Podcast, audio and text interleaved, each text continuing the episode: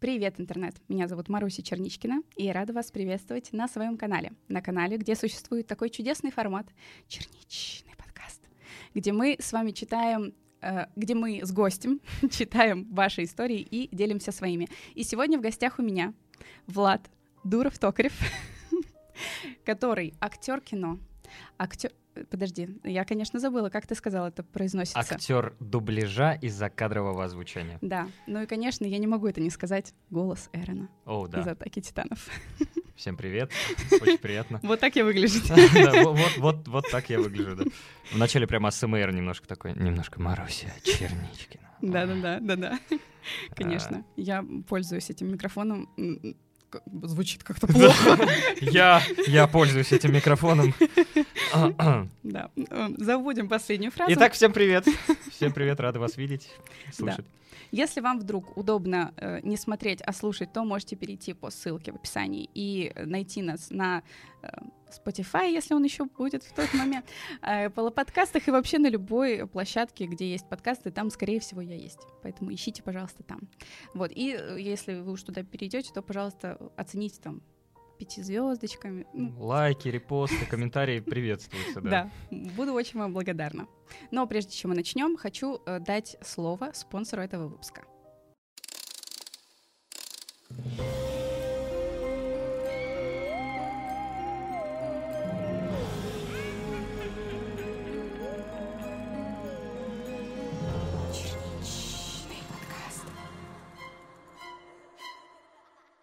Я думаю, что я начну. Мгм. Да, первая история у нас будет про сонный паралич. Вообще мы здесь часто читаем истории про сны, и сонный паралич — это вообще на самом деле то, что меня очень интересует, очень любопытно, потому что я никогда этого не испытывала. Вот я тоже, на самом деле, я очень много слышал историй всякие. Мне нравятся какие-то арты с сонным параличом, Да. вот эти чудища, которые сидят, душат э, там спящего человека. Да. Но вот лично, наверное, слава богу, я ни- такого не испытывал. Мгм. Каково это, вообще не, Да. не представляю. Ну, в общем, у нас теперь есть возможность это испытать, немножечко прикоснуться к этому через историю. Поэтому первая история будет про сонный паралич. Здравствуй, Маруся, ее прекрасный гость, а может и гости, на этот раз гость, не менее прекрасный, как обычно. Безумно люблю слушать твои подкасты, пугает и завораживает одновременно. Надеюсь, что моя история тебе понравится и будет интересна. В моей жизни очевидной мистики не помню, но если что-то и было, то для себя я всегда старалась объяснить это через физику, случайности. Я хочу рассказать о своем опыте сонных параличей. Заметила, что тема со снами многим интересна. Начну с самого первого. Мне было тогда лет 13. Теплые летние деньки. Я гуляла тогда с девочками из соседнего двора. В этом дворе были две сестры. Одна младше, другая старше. Что логично. Старшую назовем Оля, младшую Света. Имена изменены, так как не спрашивала, могу ли упоминать их настоящие имена. Перейдем ко сну. Во сне меня Оля попросила посидеть со Светой, потому что она оставалась одна, да и ей нужно было готовиться к школе. Я прихожу к ним домой и объясняю Свете задачи по математике, какие-то элементарные с яблоками и грушами. В комнате было очень светло, солнечные лучи мягко рассеивались по всему помещению и создавали уютную атмосферу. Какой-то момент заходит в квартиру незнакомая женщина, и она представляется няней. Думаю, ладно, видимо, мама Светы прислала ее. С приходом этой няни во сне все начало тускнеть, становиться мрачным, неприятным, будто не лето на дворе, а глубокая осень. Моя маленькая подруга в то время закончила э, с задачами и взялась за раскраску. Не знаю, что именно не понравилось этой няне, но она схватила Свету за волосы и зачем-то потащила в ванную. В этот момент я головой понимаю, что сон не из приятных. Хочу проснуться, но не получается. Во сне я бегу за Светой, чтобы помочь ей, и вижу, что няня совсем не няня. Глаза ее были очень впавшими, кожа вокруг них будто гнила, а сами глазные яблоки были красного цвета. Руки были костлявыми, пальцы кривыми, ее голос был не похож на человеческий, был с хрипотцой и будто измененный электронный.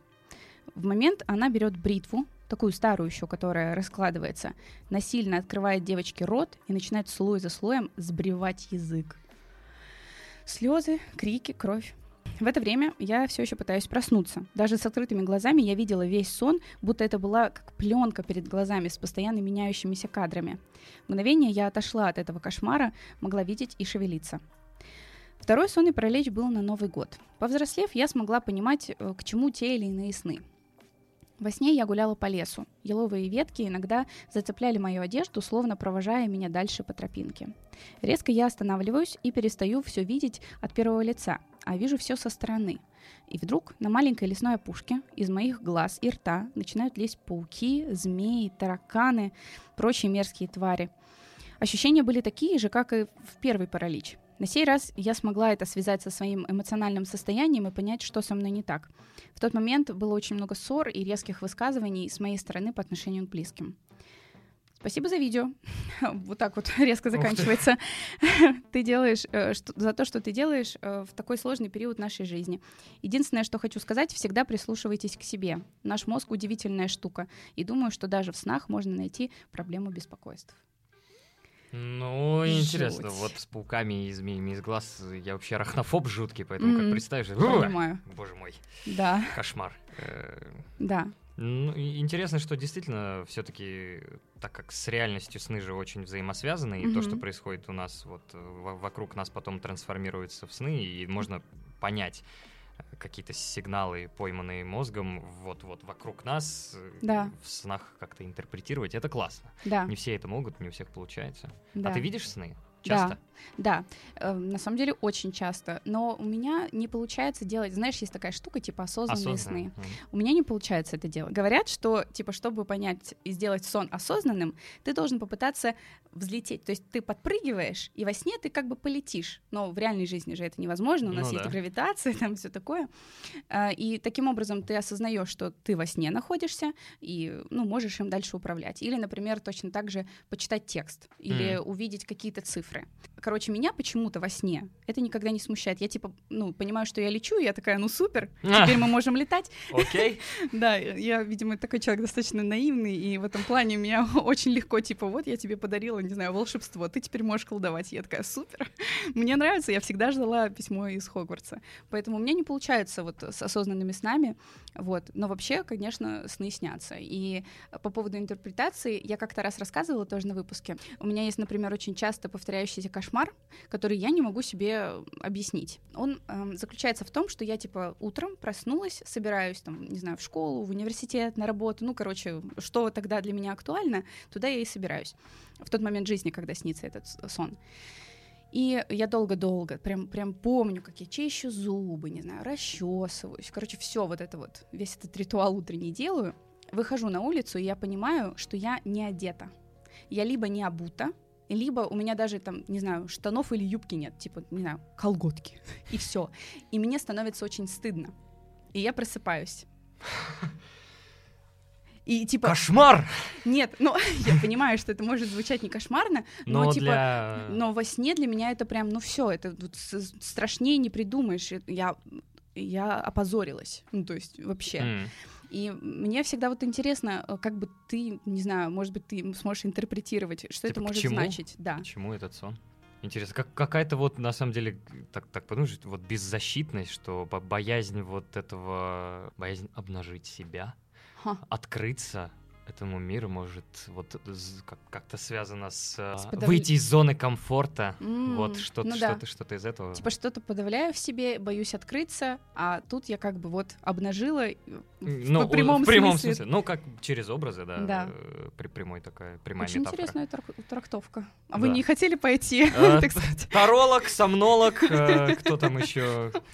Хиромант э, в десятом поколении. Да. Э, Владислав Токарев, э, ссылочка в описании, там будет, заходите Конечно. на сайт. Да. Ну вот про кошмары могу сказать, я просто сейчас вспомнил, а, пара есть, которые я действительно запомнил. То есть у меня есть сны, которые я помню со времен тоже своей школы. У меня так случалось, что вот я посмотрел фильм «Начало», условно Да. говоря, я увидел вот эти вот сны, и плюс мне рассказывают, что вот ты во сне, вот у тебя вид от первого лица, и все. А я, когда вспоминаю сны, у меня всегда вид как будто, как будто кино. Как будто кино какое-то я смотрю, как будто что-то вроде бы и я, но не я, всегда вот как- как-то странно. Мгм. Я и влюблялся через сны всегда. То есть, допустим, ты засыпаешь, с утра просыпаешься и понимаешь, что там полюбил какого-то человека. Ты такой, Что произошло? А что было, подожди, что во сне произошло? Вот как-то так приснился, и, и, и ты аж прям вот связался вот с этим образом как-то. А это были э, знакомые тебе люди да, во снах? естественно, mm-hmm. да. То есть не, не было... Не Просто представляешь, именно, было бы, ты, ты не знал, а и потом Просто встретил. образ, и потом да. на улице...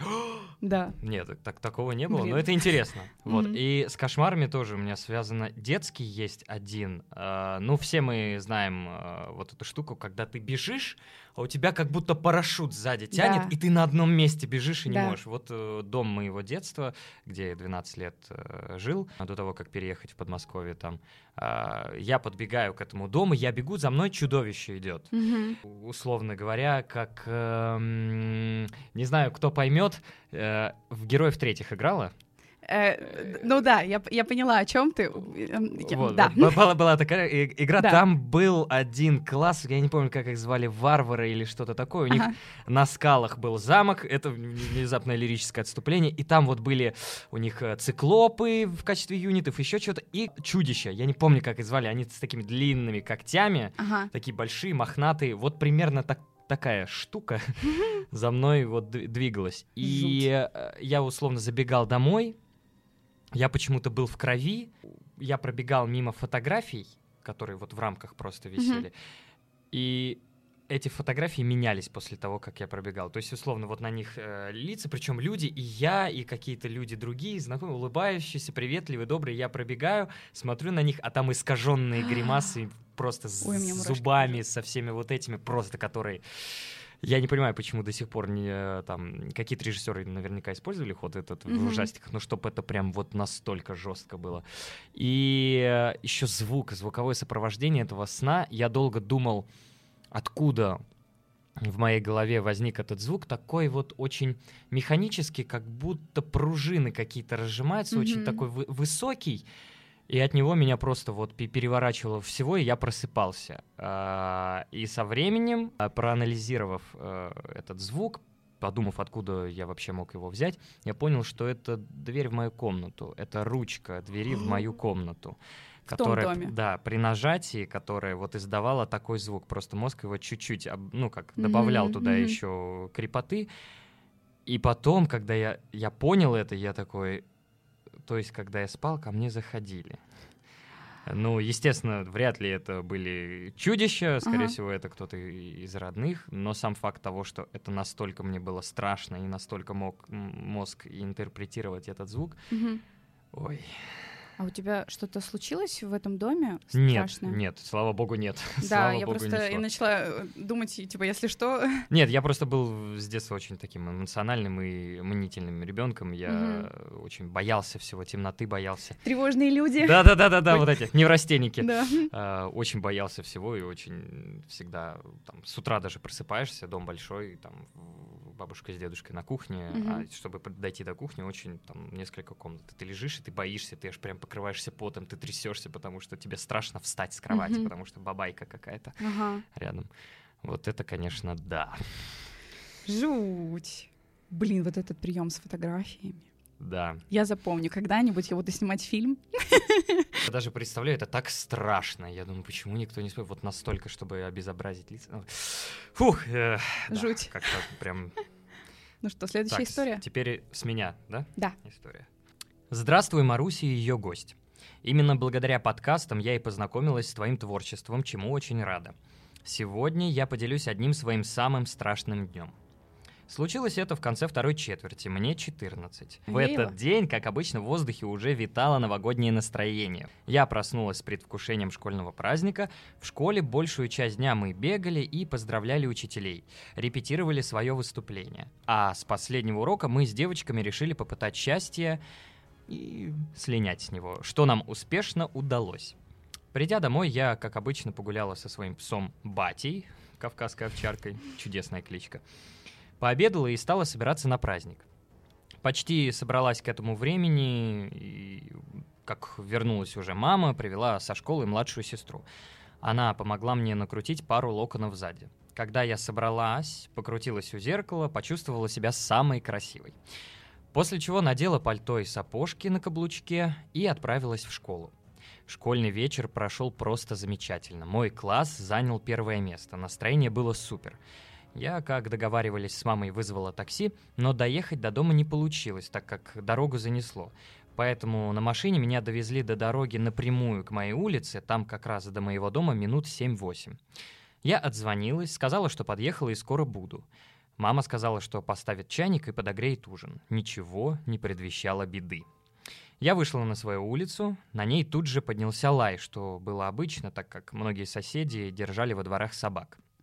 Медленно шагая, летаю в своих мыслях, как вдруг кто-то сзади схватил меня за капюшон, я грохаюсь на задницу, кричу «Отпусти!» Не помогает. Меня начинают волочить. Я все еще кричу «Отпустите! Помогите!» Никто не слышит. Страх охватывает меня. Пытаюсь дотянуться до телефона, который находился в сумке. Не получается. Кричу, брыкаюсь и думаю, что делать дальше. Приходит гениальная идея вылезти из пальто, но она проваливается с треском. На нем слишком много всяких застежек. В голове начинает проноситься мысли «все, это конец, меня убьют, помощи ждать неоткуда». И в этот самый момент я вижу, на меня что-то очень стремительно несется. В голове просится мысль, может, мне это только кажется, но через долю секунды это нечто оказывается рядом, и я понимаю, что это батя. «Батя!» — шокированно произношу я. К этому моменту мужчина оказывается пригвожденный к земле мертвой хваткой, без шансов подняться. Следом за псом несется мама и младшая сестра. Мама, увидев всю эту картину, меня полулежащую на земле и все еще кричащую «помогите», собаку, которая вцепилась в неизвестного мужчину, отправила младшую сестру позвать соседей на помощь и попросить их вызвать полицию. Через считанные минуты вся улица была на ушах. Соседи выбежали, подъехала полиция, и надо сказать, что моего защитника с трудом удалось оттащить даже сотрудникам полиции. Мужчина этого впоследствии посадили за убийство пару днями ранее, которое он совершил своей сожительнице в соседнем поселке. После всего этого ужаса я записалась на борьбу, ну и младшую потащила с собой. И, кстати, на борьбе я познакомилась со своим будущим теперешним мужем. Хм. Но это уже совсем другая история. Ой, какая чудесная история. Как хорошо, что она хорошо закончилась. Это правда. Кличка чудесная. Да, пр- пр- я правда. хотела Ба- сказать. Батя. Это же чудесно. Просто, Батя! И сразу два при- приходят. Просто и, батя, и он, и кавказская овчарка. Да, очень интересно. Молодец. Навер- наверняка очень... Вообще кавказские овчарки очень умные собаки. Да, это правда.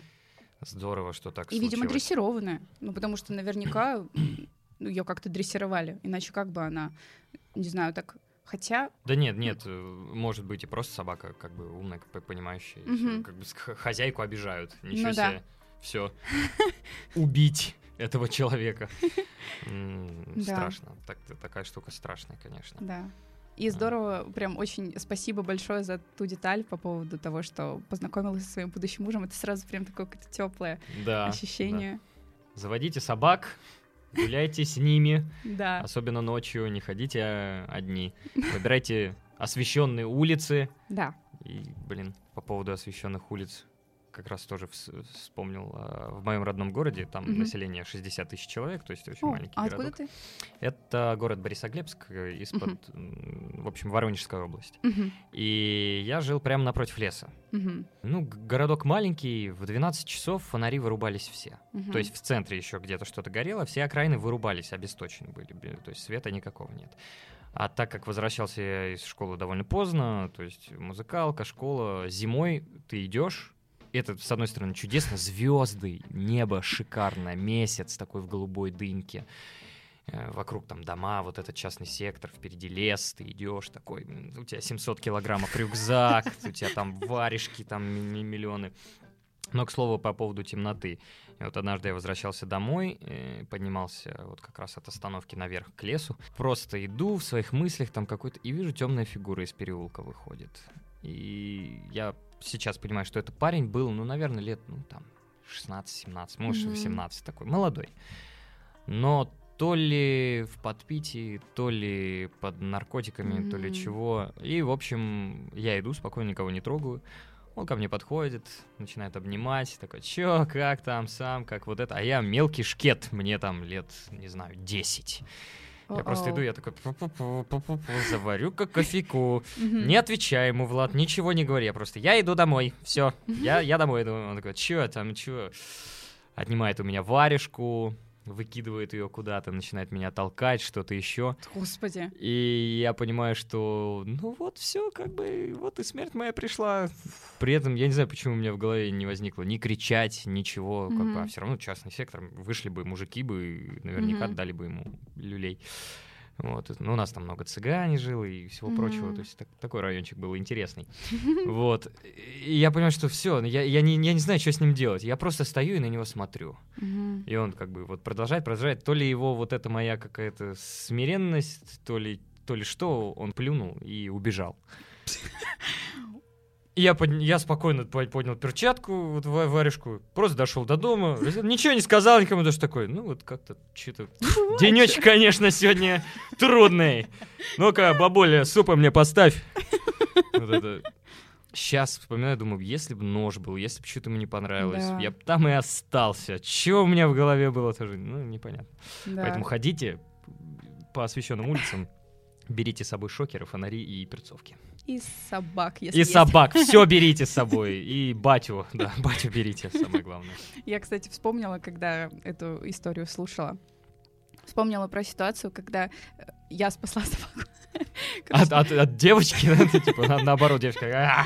Не, короче, э, у нас э, была получается, у моей тети по маминой линии была э, собака Фаня. Ее, к сожалению, уже нет. Кокер Спаниель. Чудесная mm. вообще. Но она была такая упитанная очень.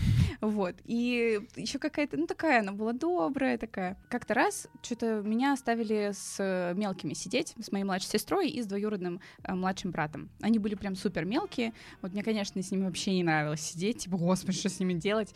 Вот. Поэтому я отправила их то ли мультики, типа, смотреть, сама сидела, читала. И я была было как бы от них вдалеке, и дома был как-то... Вот играл этот телевизор, но было достаточно нормально, короче. И суть в том, что Фаня была с нами, и э, в какой-то момент я услышала очень странный звук, э, такой хлюпающий, короче. А Фаня любила пить воду из из унитаза. Вот, ну, типа, у нее были миски, то есть не то, не то, чтобы ей было больше неоткуда, но вот, ну... Какой-то кайф в этом она. Она была гурманом. О, о, да. Да, и поскольку она была достаточно упитанной, она ее перевесила, и она упала в, в, в унитаз и не могла их, ну, как бы вот пыталась а, ну, вылезти, ну... но, типа, не могла справиться с, с гравитацией и не могла вылезти, короче, оттуда. И я ее вытащила. Вот, с тех пор Фаня меня любила вообще, как никого больше. Я к ней приезжала только на лето, но она помнила, помнила. Ах, вот она благодарность. Да. Вот. Ну, конечно, бесславная смерть захлебнуться в туалете. И не говори. Это, это ужас. Да, да. Как хорошо, что ты это услышала. Да, да. Ну что, следующая история. Привет, Маруся и ее дорогой гость. Эту историю я считаю очень странной и страшной, но в ее правдивости до конца не уверена, так как я была очень маленькой. Мне было примерно два с половиной года. Мама взяла меня с собой на работу. Я сидела в кресле, а мама вела машину. Я сидела, смотрела в окно, и тут начинаю говорить, «Мама, ты знаешь, что ты не всегда была моей мамой?» И папа у меня был другой. Папу звали Женя. Напоминаю, что это говорил двухлетний ребенок. По маминым словам, у нее чуть сердце не остановилось, потому что услышать такое от ребенка страшно. Мама остановилась, повернулась, смотрит на меня глазами по 5 рублей и спрашивает, а маму как звали? А мама просто мама, отвечаю я.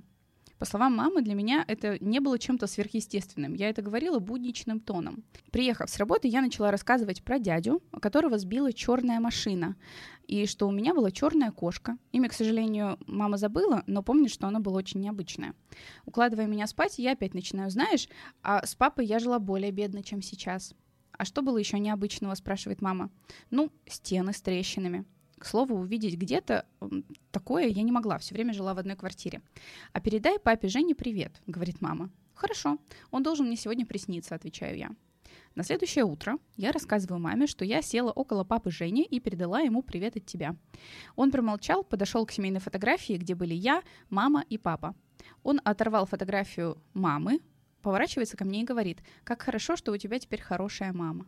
У мамы просто не было слов. И даже сейчас, если бы мне такое сказал маленький ребенок, я была бы в ступоре. Было еще много таких историй про папу Женю, но вот еще случай. Я осталась дома с сестрой. Мне было примерно 4. Я решила позвонить маме и что-то рассказать, но она была занята и сказала, что перезвонит. Но так и не перезвонила. Я начала плакать, и когда мама пришла с работы, я, задыхаясь в слезах, говорю, ты прямо как она, просто мама. Сказала, что перезвонишь, но не перезвонила. Оказывается, потом я рассказала, как звонила просто маме, спрашивала, как ее дела, а она говорила, что перезвонит и сбрасывала трубку.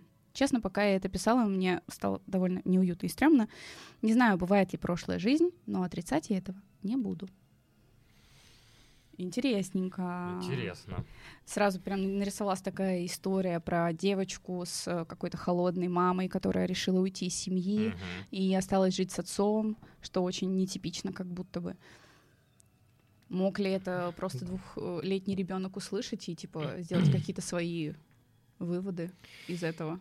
Придумать, ну, черт его знает. Вообще, прошлая жизнь тоже интересная, конечно, штука, тема для разговоров. Мгм. Кто-то в это верит, кто-то в это не верит. А ты к какому лагерю относишься? А я между. Я, я как бы с этим не сталкивался особо. Как на самом деле мы же никогда не узнаем. Это правда. не сможем это не опровергнуть невозможно, не подтвердить никаким образом невозможно. И поэтому ты такой...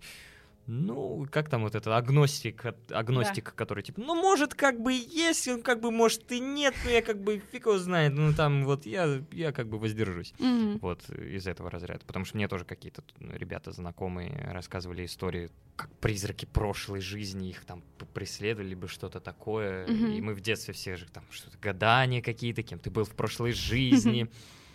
И что-то недавно мне рассказали. А, типа, родинки у тебя на теле там, где там, условно, от чего ты погиб в прошлой жизни, у кого на шее там несколько родинок, ты Это и меня сю- сюда убили несколько раз. да-да-да, ну вот я говорю, там мне- на спину шрапнелью, походу, из дробовика просто. Я убегал, видимо, откуда-то, не знаю.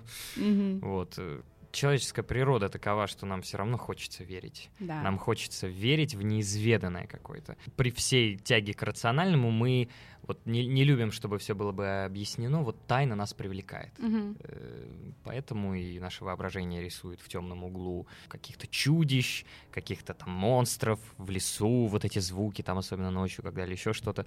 Хотя, по большому счету, самое большое страшное чудовище на планете Земля это сам человек. Вот и Правда. все. Поэтому страшнее нас здесь никого нет. Вот. Лицемерненько, получается.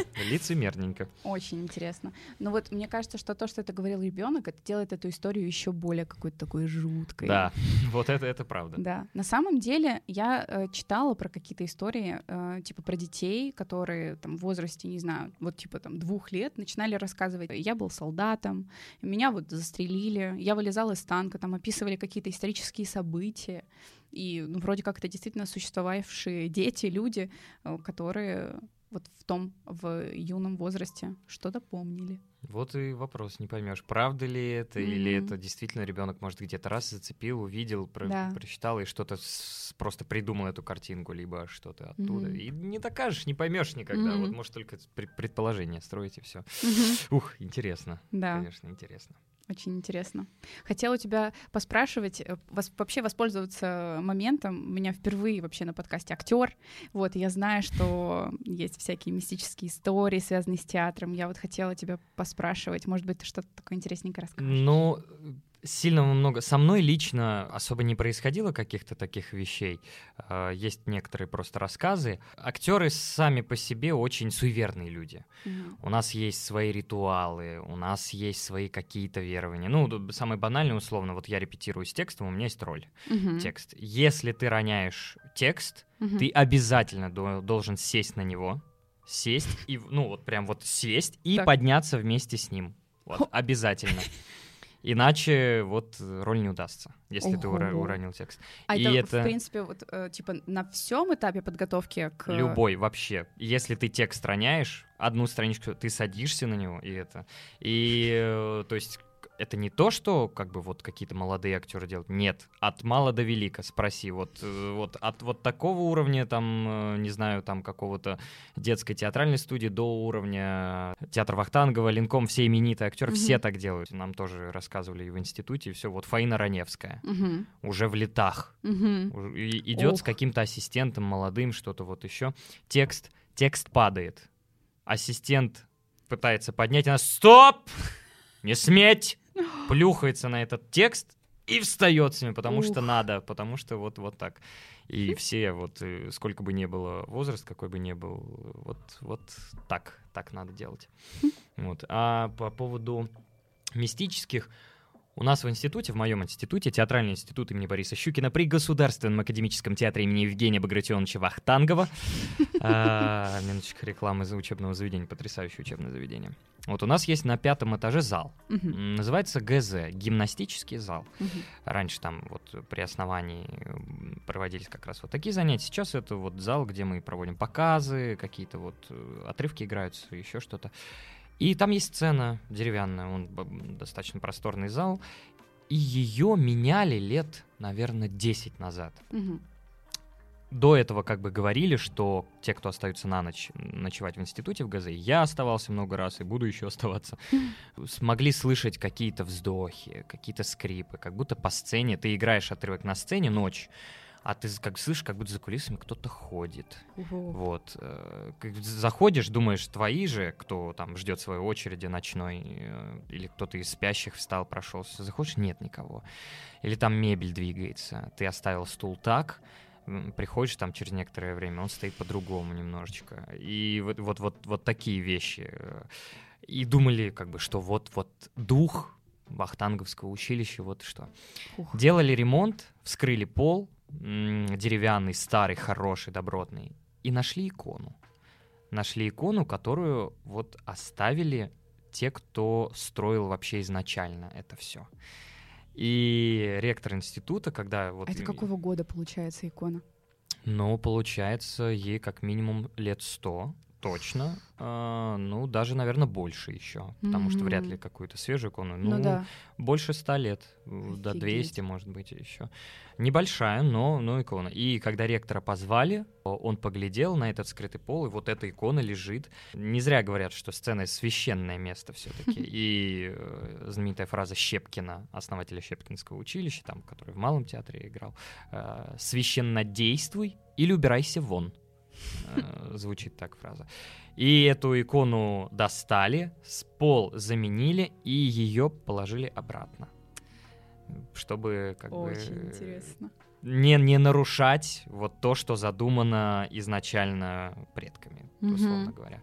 И это, конечно, здорово. И после этого был, был опять всплеск вот этих историй про какие-то мистические передвижения, еще что-то. Мгм. Ну, вот, вот, вот такие есть. Расскажи, э, какие у тебя будут премьеры в ближайшее время. А, Есть э, у меня вот сейчас премьера будет в конце апреля, и в мае тоже еще спектакль уже поставили. Мгм. 19. Условно говоря, вот э, я выпускаю сейчас спектакль, со мной в главной роли, называется «Мой прекрасный пигмалион». Есть такое произведение Бернарда Шоу «Пигмалион» и мюзикл по этому произведению «Моя прекрасная леди». Мгм. Вот мы взяли, совместили и драматическую часть, и музыкальную, получился музыкальный спектакль «Мой прекрасный пигмалион». Я играю там Генри Хиггинса, профессора.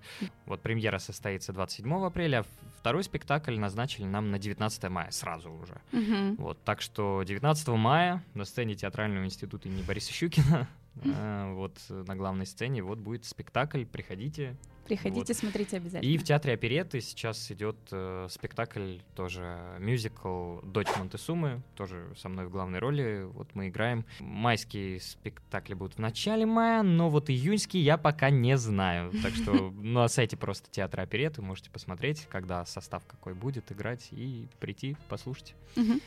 Хорошо, Вот. отлично. Э, Это получается сейчас я, да? Моя очередь получается. Так, получается я. А, ой, Жесткая история криминала. ты как нормально по поводу криминала жесткого? Да, да, вполне себе. Ну все, супер. А то просто, знаешь, э, ну, иногда прям супер некомфортно, поэтому я спрашиваю. Ну, если учесть, что я э, как бы из, рос с дедушкой и бабушкой, э, они любители, ну как дед в основном любители НТВ, сериалы про ментов, следствие вели с Леонидом Коневским Всё, замечательно, это моя тема. Мы бы с твоим дедушкой подружились. Вот прям. Привет, Маруси и ее гость. Давно хотела написать вам небольшой сборник жутких историй, рассказанных мне еще в детстве. Мы с семьей живем в небольшом городе Татарстана, но подруга моей старшей сестры из крупного города Набережные Челны. В нашей республике этот город славится жуткими историями о маньяках и убийствах.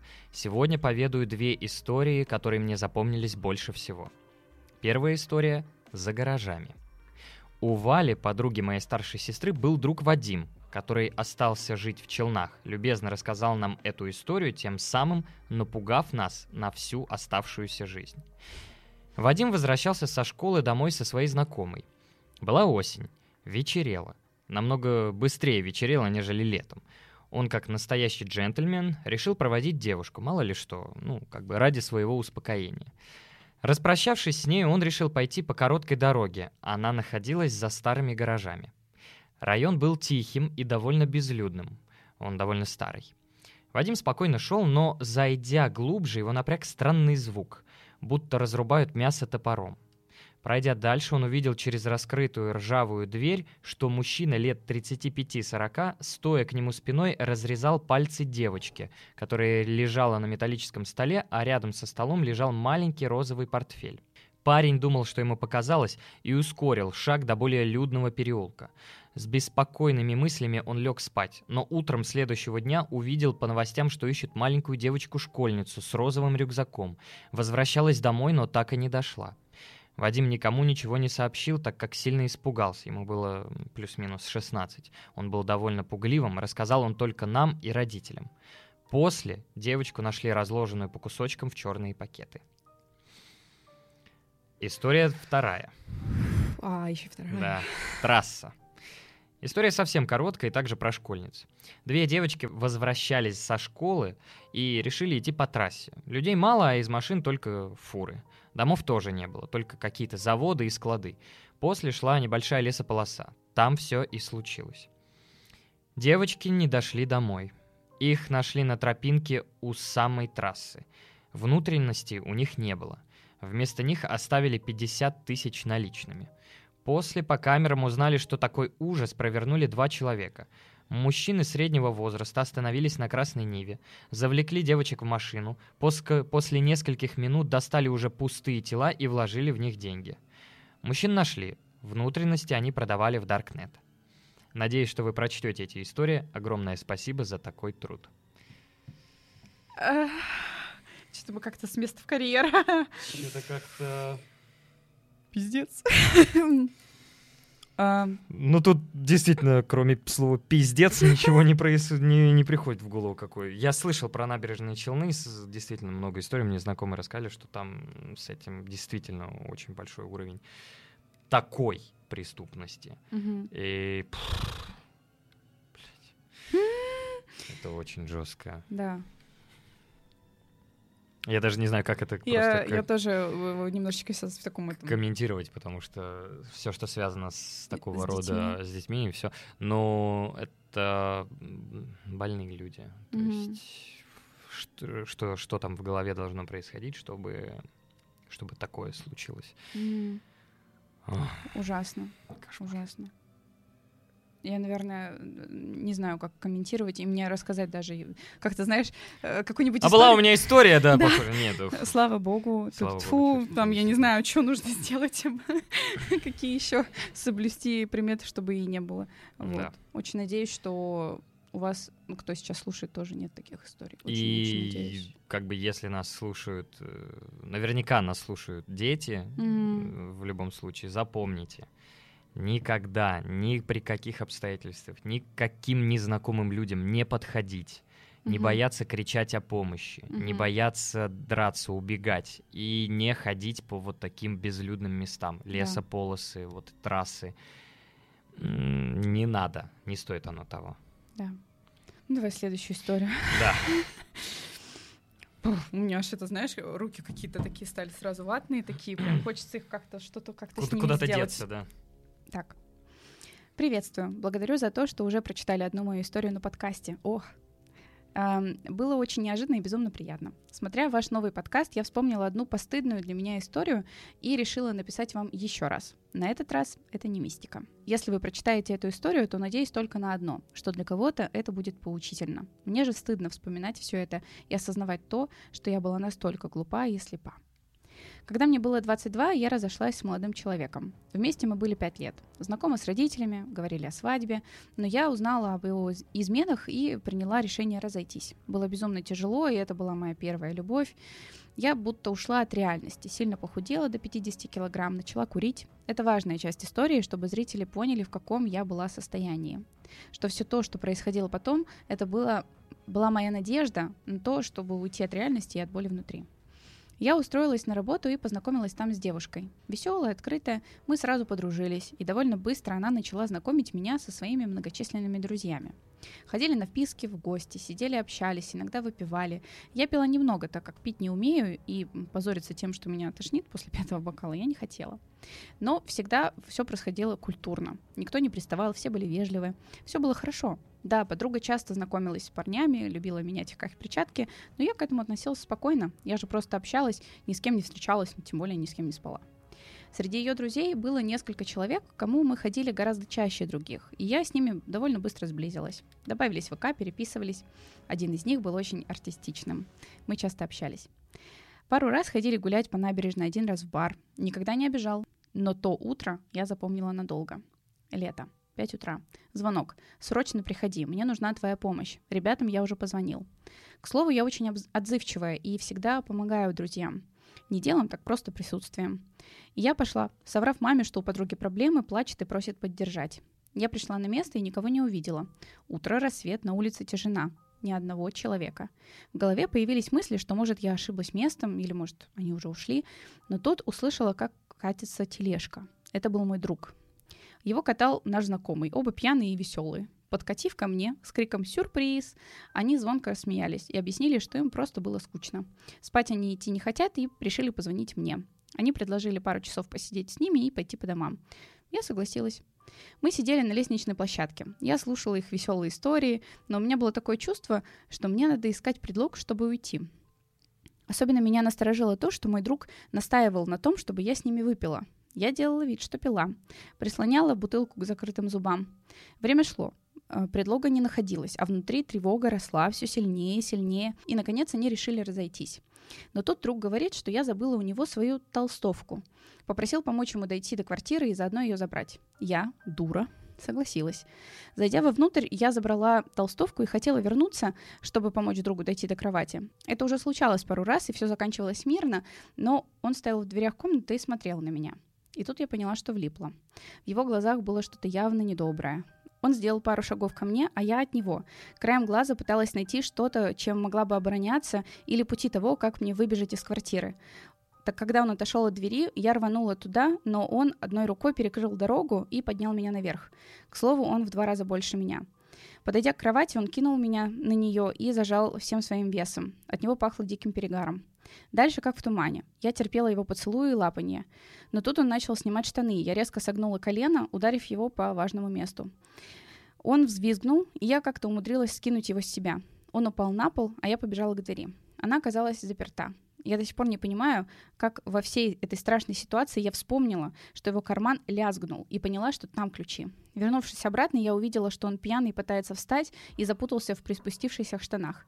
Я резко подошла, из кармана достала ключи и умудрилась увернуться от его попыток схватить меня за руку. Фух. Я бежала домой в панике, но не плакала. Шок, сильный шок, от которого у меня стучало в голове. Я позвонила подруге. Она пришла ко мне, рассказала все, что произошло. Она меня успокаивала. Сказала, что все сама выяснит, что мне лучше с ним не встречаться, что будет рядом. Через время я успокоилась. Когда она ушла, я увидела, что она не вышла из страницы ВК. И когда я уже хотела нажать выход, то увидела сообщение от нашего друга ей. «Твоя подруга странная. Взяла и убежала. План, короче, провалился». Я сидела и не понимала, о чем идет речь. Подождала, когда они перестанут переписываться, и зашла. Это был план моей подруги. Друг ей пожаловался, что у него давно не было этого самого и с ума уже сходит, а она предложила меня. Рассказала ему, что я не умею пить, что глупа и быстро можно втереться в доверие. Узнала, что многие э, ее ухажеры на самом деле хотели пригласить меня на свидание, так как понравилось и давно задумывались об отношениях. Э, что я бешу ее своим правильным взглядом на жизнь. Что я ей нужна, чтобы все те ухажеры оплачивали ее прихоти. Я сидела и думала, что все не по-настоящему. Это какой-то дурацкий сериал и все. Мною пользовались как хотели. Но уходить от общения с подругой резко я не могла, потому что она знакома и мила со всеми, э, кто жил в нашем районе. Я увидела в ее сообщениях намеки на то, что если я догадаюсь обо всем, то она испортит мне жизнь. Приняв правила игры, я очень плавно ушла от общения с ней. С тем парнем больше не общаюсь. И со всей компанией тоже. Я специально завалила себя делами, знакомилась с другими людьми, а потом у меня еще и отношения появились, и все прошло гладко. Я рада этому. Подруга сильно злилась, когда я все чаще и чаще откладывала встречи или переносила на другой день. В какой-то момент она сама перестала звонить и писать, и наше общение так и прекратилось.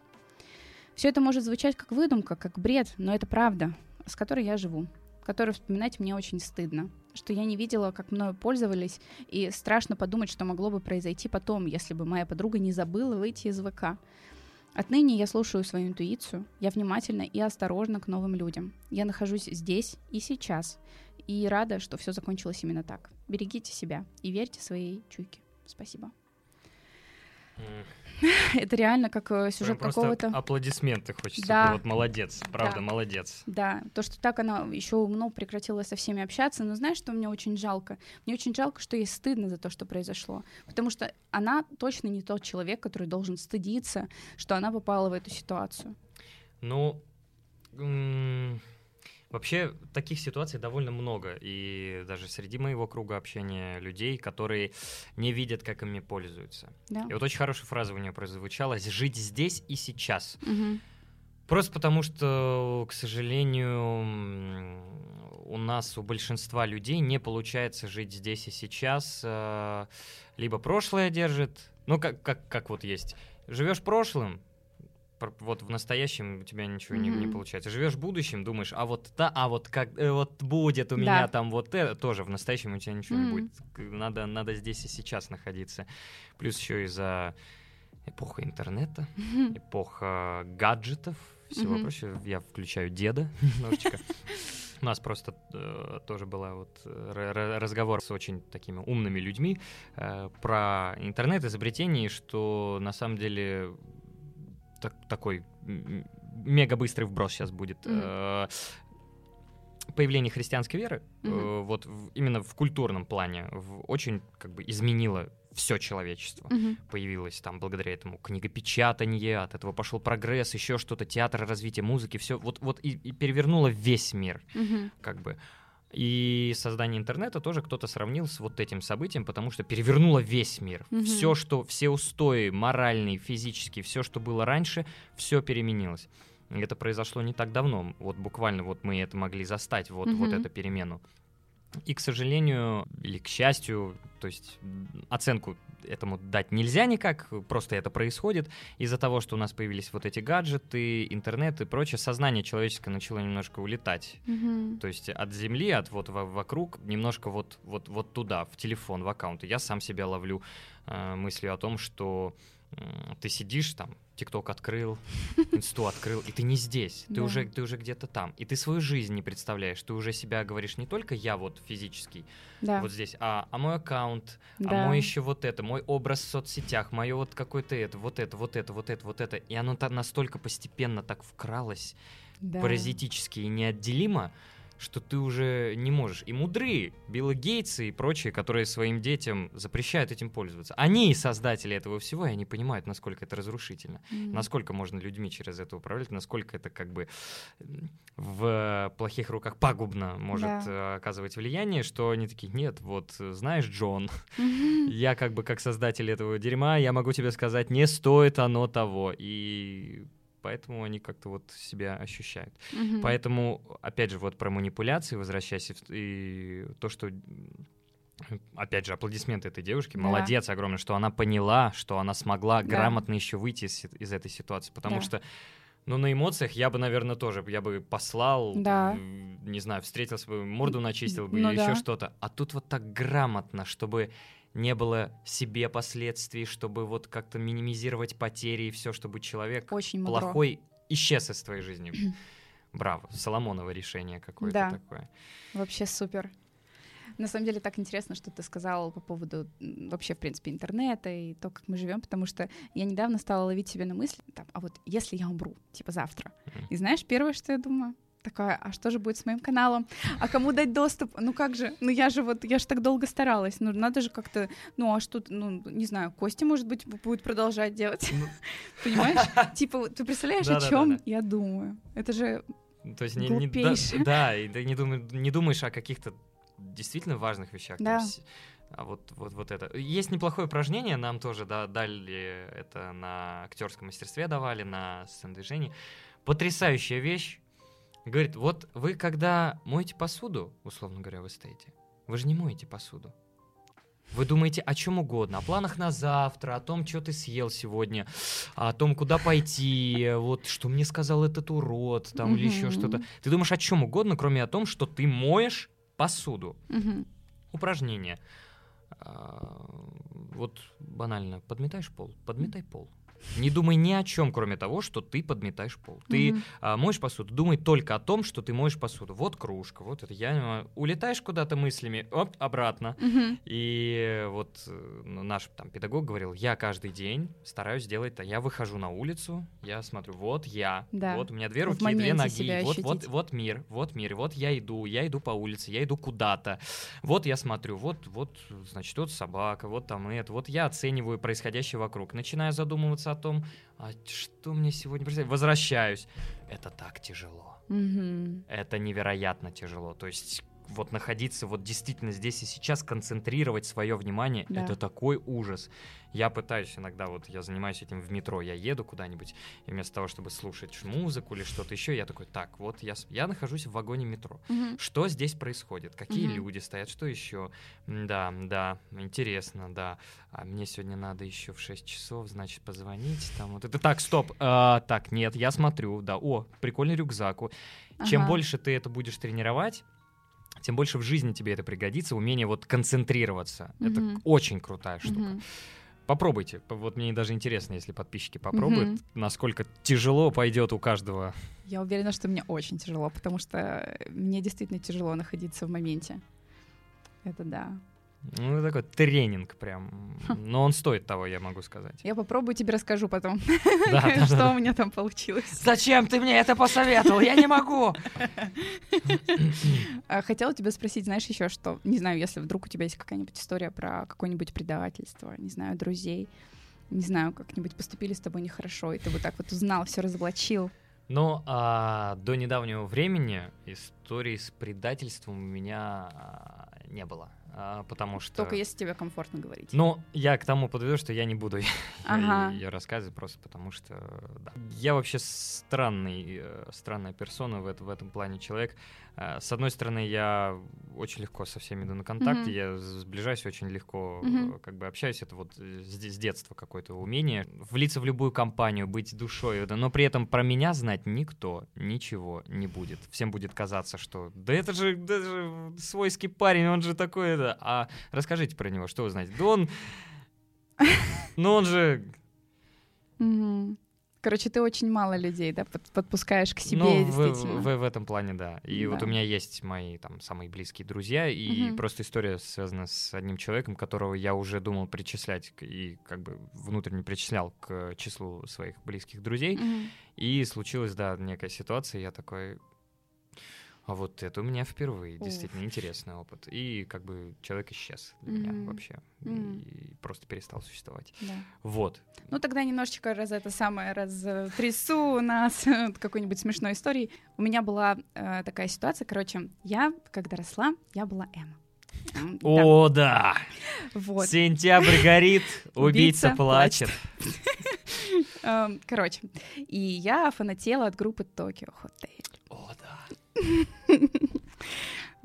все мои э, тетрадки были подписаны как Машулька Каулиц. О. Вот, в общем, я обожала Билла Каулиц.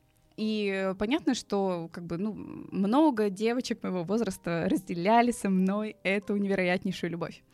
И э, я ходила на компьютерные курсы, И э, в какой-то год я познакомилась с девочкой, которая тоже была фанаткой, мы с ней там вместе пищали от э, Билла, какой он ну, невероятный человек, и как было бы здорово пойти на его концерт, короче, ну, в общем, всякое такое. И э, в какой-то момент эта девочка такая, слушай, а она, короче, жила прям далеко-далеко от меня, прям недалеко от этих курсов. И она такая, у меня тут есть э, сосед, с которым я познакомилась, вылитая копия Билла. Я такая, Бо... Что? Подержи мое пиво. Да-да-да. Я такая, ну ты же... А, а что там? Как он? Где? Как можно познакомиться? Она такая, да, вот, кстати, забавно, что ты об этом сказала, потому что я э, показала твою фотографию. А мы с ней были добавлены друг к другу в ВК. Эм, она такая, я показала твою фотографию, ты ему очень понравилась. И я такая, ну, я такая, ну, э, я, короче, ну, не против. Она такая, ну, я дам, типа, его номер, э, вернее, ему твой номер, он тебе напишет. Я такая, ну, хорошо. Вот. Ну и дальше началась история, там, которая растянулась. Ну, как бы мне-то, конечно, казалось, что она супер долго, типа, не знаю, мне кажется, что недели на три. И мы с ним mm. переписывались. Вот, мы никогда не разговаривали, но постоянно переписывались, типа, там, привет, как дела? Он со мной жутко флиртовал, я сходила с ума. Oh. Вот, ну, короче, я, ну, надеялась на встречу, конечно же, уже, наконец, ну, сколько уже можно меня мариновать, я уже готова встретиться. Вот, и, э, но встретиться как-то все время не получалось. И там, типа, получалось, что мы договариваемся о встрече, а день в день он такой, типа, блин, я не могу, я такая, да, блин, а его еще звали Дима, я такая, ну, Дима. Mm. Вот, ну, такой, типа, ну, вот, ну, в следующий раз, типа, малыш. Вот. Ну и, короче, откладывалась, откладывалась, откладывалась вернее, встреча. И э, в какой-то момент мне стало казаться, что все это очень странно. Очень это все странно, все это очень как-то подозрительно, что ли. И в какой-то момент мы с ним договариваемся о встрече, и прям приходит день, а мы все еще, он все еще не написал, что вдруг не сможет. И я такая думаю, серьезно? Интересно, что же будет? Короче, я прихожу на эту встречу и стою мне кажется, почему-то кажется, что это был ноябрь. Э, ну, короче, холодно было. Uh-huh. И я простояла полтора часа на улице, и меня oh. ко мне никто не пришел. Вот. Я такая думаю, да блин. И я почему-то до этого никогда не задумывалась. Э, я позвонила на mm. этот номер. Поднимает трубку какой-то очень-очень взрослый мужчина. Такой, алло. Я такая, здравствуйте, а Диму можно? Он такой, какого Диму? Я такая, ну, Дима, я вроде с ним общалась, он такой, это телефон моей дочери Ани. А. И я, короче, я так понимаю, что этот э, папа, очевидно, который поднял трубку, рассказал Ане, что звонила девочка, ну вот этот номер, mm-hmm. на этот, не знаю, телефон, может, у нее было две симки, может, два телефона прям, э, и сказал, что она спрашивала Диму, и что он сказал. Короче, девочка больше не приходила на компьютерные курсы. И мы с ней не проговорили этот момент. Типа, я, по-моему, мне кажется, что с ней переписывалась в ВК, и, и типа я ей писала, но она мне ничего не ответила. И она оставила меня без э, ответов. Зачем? Да, я не понимаю. То есть она изображала из себя вот этого парня. Да. То есть она тебя подцепила на крючок, он похож на. Да, да. И сама, ну как бы. Да. Ну, а может, ей нравилось? И она вот просто боялась как бы признаться в этом. Я об этом сама не задумывалась, но когда-то давным-давно, когда я рассказывала эту историю, кто-то тоже выдвинул такую теорию, и я такая, а, ну, Подожди-ка. Вот, поэтому это такое, знаешь, ну как бы вроде бы, да, обман, предательство, но вроде и забавная история, которую можно рассказать. Ну, как бы хорошо закончилось, как ну, бы да. ни, ни, ничего. Да. Но вот э, реально это из разряда, когда спустя 10 лет ты такой, а, так вот что... А, вот я тупой. Вот я тупой. Да. О, почему-то про, про тему, во-первых, спустя 10 лет вспомнив, и у меня есть на, на эту тему история. А вот про Токио Хотел я просто вспомнил. У меня, у меня сестра на 8 лет меня старше. Как бы им мы, когда жили вот с бабушкой, с девушкой, так, тогда еще она была со мной, она еще не уехала учиться в Москву, были тогда эти журналы Seven Days или какие-то звезды говорят, вот это, где постеры были. Да, молоток, все да, звезды. Вот, вот, вот этого, вот все звезды. И она, короче, этими постерами обклеивала тоже комнату где стояли наши кровати. И это, она, значит, приклеивает вот это Токио Хотел, и я столько лет ходил, какие классные девчонки. Я такой, блин, какие, ля, какие девчонки. Смотрите, с подведенными глазами, какой хейр у них, блин. Я все время как бы говорил, блин, как сестра смеялась, но ничего не говорила мне, зараза. Я как бы не понимал, что она имеет в виду. Я говорю, блин, какие классные девчонки, поют еще так классно там и все. И только спустя сколько тоже там, лет семь, я такой, твою-то мать, я все это время на парней просто ходил, смотрю, какие классные девчонки. Думаю, блин, зачем ты так со мной поступаешь, Вика? Вот. А про 10 лет у меня был случай, я учился тогда на первом курсе, и у нас был какой-то то ли посвят, то ли Хэллоуин, то ли чего. Вот мы, значит, что-то отмечаем, мне тогда 16, я свеж, молод, весел, весь ха-ха-хо-хо. И очень поздно общежитие у меня закрывалось, там, условно, в час ночи, после часа ночи уже не попасть. И моя однокурсница напилась до какого-то прям такого вот состояния, что а ей надо было в область ехать на электричке.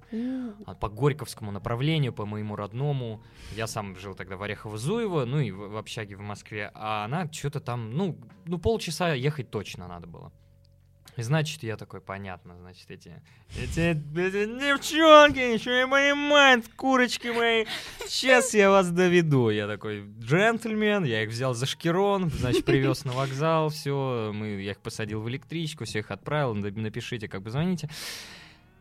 А сам стою, время там без 10 час, там, или сколько-то без, без 20, я понимаю, что я пока доеду, все закроется. Ч- где мне ночевать? Где мне ночевать вообще? И у меня старый, я, я ходил тогда, то есть без, без всяких наворотов, я просто ходил со старым кнопочным телефоном, Мгм. с Nokia. Мгм. То есть интернета нет, ничего Мгм. нет, у меня был планшет и вот кнопочная Nokia. Планшет тогда я с собой не брал, и я такой, твою-то мать, я как бы в пиджачке красивый стою такой, чё, куда мне деваться? Я вспоминаю, что у меня живет подруга, там, Мгм. типа, как бы условно, ну, как хоро- хорошая знакомая, даже так которая учится давно в Москве. То есть, вот, условно, в городе Орехово-Зуево тоже я учился в музыкальной школе и в театральной студии, был д- широко известен в узких кругах, скажем так. А, И у нас были тоже ребятки, которые знали нас, с которыми мы тусовались, которые там ходили, что-то какие-то тусы, условно говоря. И я вспомнил, что вот она живет в общежитии, что-то она мне как-то когда-то так говорила, что Мгм. если что, заглядывай, приезжай. Мгм. Я такой, блин, точно, вот это стопроцентный вариант. Блин, потрясающе. Я звоню, говорю, так-то так, привет. Имен, имен называть никаких не буду. Привет, вот э, я так-то, так-то так, вот. Она говорит, так, ага, смотри, у тебя паспорт с собой? Я говорю, да, с собой, все. Ну смотри, э, там условно 300 рублей вахтерши и паспорт в залог, и ты можешь переночевать. Все в порядке. Я говорю, Шикарно, про... это то, что нужно, отлично. Мне как раз переночевать, просто завтра я там поеду уже э, в общагу. Он говорит, все, приезжай, э, адрес там это, и мы тебя встретим. Я говорю, мы? Говорит, ну вот я сейчас с подругой, вот мы тебя встретим. Я такой, «Пф, прекрасно, прекрасно. Как положено юному джентльмену. Как положено юному 16-летнему джентльмену. Я, значит, приезжаю на станцию метро, они встречают, я что-то там по пути захожу, купил какие-то шоколадки, что-то говорю, вот, спасибо, там это. Ага. Мы заходим, я, значит, вахтеру сую там 200-300 рублей, паспорт, все это. Заходим, а, они показывают, вот, вот комната, вот это. И что-то мы сидим, болтаем, что-то еще, что-то выпить, что-то. Я сам чуть-чуть под шофе. У меня как бы хорошая особенность э, моего организма. Я не пьянею, э, а, то есть я не теряю контроля никогда. Мгм, Ну, мгм. То есть это такое, как условно проклятие, а условно как бы и хорошо. Ну То есть да. сколько бы я ни выпил, мне просто хуже становится, я как бы плохо себя чувствую, но Мгм. голова всегда ясная. Мгм. То есть всегда осознаю. Я как бы такой, «Ну, весело, все, девчонки тоже сидят, болтают. И что-то раз, вот моя подруга приходит, такая, ой, что-то жарко, что-то жарко, я как-то вот приходит, переодевается в одну футболку, знаешь, длинную, которую, и, и бо- и больше Ага. ничего. Вторая тоже как-то так, так вот, вот, вот, все. Мне кажется, что я как бы это слышу начало какого-то фильма. Да, 18 плюс. Ты, ты знаешь, э, и я, я как бы... А я такой сижу, типа, блин, ну жарко. Слышь, действительно жарко как-то, блин. Что-то... Я снимаю пиджачок, блин, реально, девчонки, жарко вообще капец. Мы сидим, болтаем, такие, они такие, ну, давай, может, правда или действие, или что-то такое. И начинаются вот эти вот, любая пьяная тусня Да. обы- обычно заканчивается так. И какие-то там, знаешь, условно, там, а, потрогай ее за попу, там, вот это что-то. Ну скажи, что ты в тот момент уже понял. Нет, я, я как бы такой, да, ха-ха, весело сидим. Это продолжалось, вот там там многого всего было интересного, да, у, условно такое, уже как бы, ну вот, вот, вот, вот настолько. В итоге а, подруга не выдерживает уже там, ну, ночь глубокая, она такая, я пойду, я пойду спать.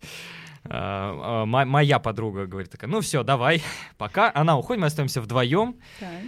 Я такой, блин, я спать уже хочу вообще жестко на самом деле. Она такая, ну, ну хорошо, вот кровать, а там кровать была двухъярусная. Угу. Сверху и снизу. И а, я, по-моему, лег то ли сверху, по-моему, а она снизу, или что-то такое. И вот эти, когда, ну, спокойной ночи. Я такой, спокойной ночи! Она такая, ну, а ты беспокойно спишь или спокойно там вот, какие-то? Я говорю, да не, я вообще отрубаюсь просто в конкретном. Она говорит, ну, если что, я чутко сплю, или там, наоборот, ну, какие-то вот, вот эти вот намеки. Я такой, ну да, я залезаю и отрубаюсь просто нахрен. Я просыпаюсь с утра, мы там что-то вот встаем, как бы я вижу недовольное какое-то лицо, я такой, а что случилось, все нормально же, блин, вроде я же ничего такого не сделал, да. Вот, э, мы пьем чай, что-то еще, она такая, вроде тоже еще, я такой, блин, пора уже ехать. Я, короче, с -с собрался, ну, блин, спасибо тебе большое, приютила, просто вот выручила, ну, ну вот не знаю, проси, что хочешь. Она говорит, да, так, ладно. Ничего, все, все в порядке. Я как бы уезжаю, все, проходит, я рассказываю ребяткам тоже, типа, вот, блин, блин, помогла. Спустя несколько лет я рассказываю эту историю еще раз там кому-то, и вот рассказывая я, понимаю, просто останусь такой, какой я идиот! Какой я идиот! Бог ты мой! Ну, придурок, ну, придурок, вообще, это же... Это как можно было ничего не понять? Я думаю, Влад, ну ты меня разочаровываешь. Ну, ты... ну вот, вот такие, как бы, такие, такой наивный, такой вот... Наивный юный джентльмен. Джентльмен был, да, который не понял вот двух двух тоже, ну как, юных, как бы сформировавшихся уже девушек, уже там сколько им там, 18-19 лет, были девчата, которые как бы, ну, понравился, наверное, вот что-то. Ну, короче, очень смешно, очень смешно. И спустя годы вспоминаешь, такой думаешь, блин, какой ты тупой был. Может, оно и к лучшему, может, оно и к лучшему, как бы, но сам факт того, что это очень смешно, как бы остается Да, это, это, это очень забавно. А да. ты потом как-то, ну, с этой девочкой продолжал Да, да, мы, ну, общаться? как бы мы общались, да, еще там мы гулять ходили, там еще что-то. Ага, ну, вот. то есть ты... Да, я понимаю, я просто ничего не понимаю. Я какой-то вот такой был, что вот у меня в сознании типа, да не, чё, я, со мной что-то там, вот да что за бред, это мне все все в мое воспаленное воображение. Это вот просто не может быть, что ну, на 3-4 года старше меня, я там не... Ну, да. Я о чем ты вообще? Не может быть, Влад, успокойся и просто мы хорошо общаемся, все, просто дружим. Как бы, я интересный собеседник. А, все. Вот и все. Потом ты думаешь, блин, какой же ты тупой, ой, какой же ты тупой. Ну ладно. Да. Очень вот. интересно. Вот так, да. Я бы на месте, конечно, той девочки тоже бы очень сильно расстроилась. Потому что я бы подумала, что ты просто, типа, динамишь. Ну, типа, осознанно. Не было вообще идей. То есть я, я бы даже, я бы, согласен, симпатичные девчонки, мне нравилось, как бы хорошо общались, все, все как бы это. Но я такой, да...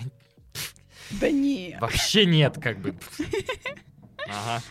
Хвали меня мой рот, а то я тебя раздеру, да. В себя поверил, что ли, Влад? Ну, конечно.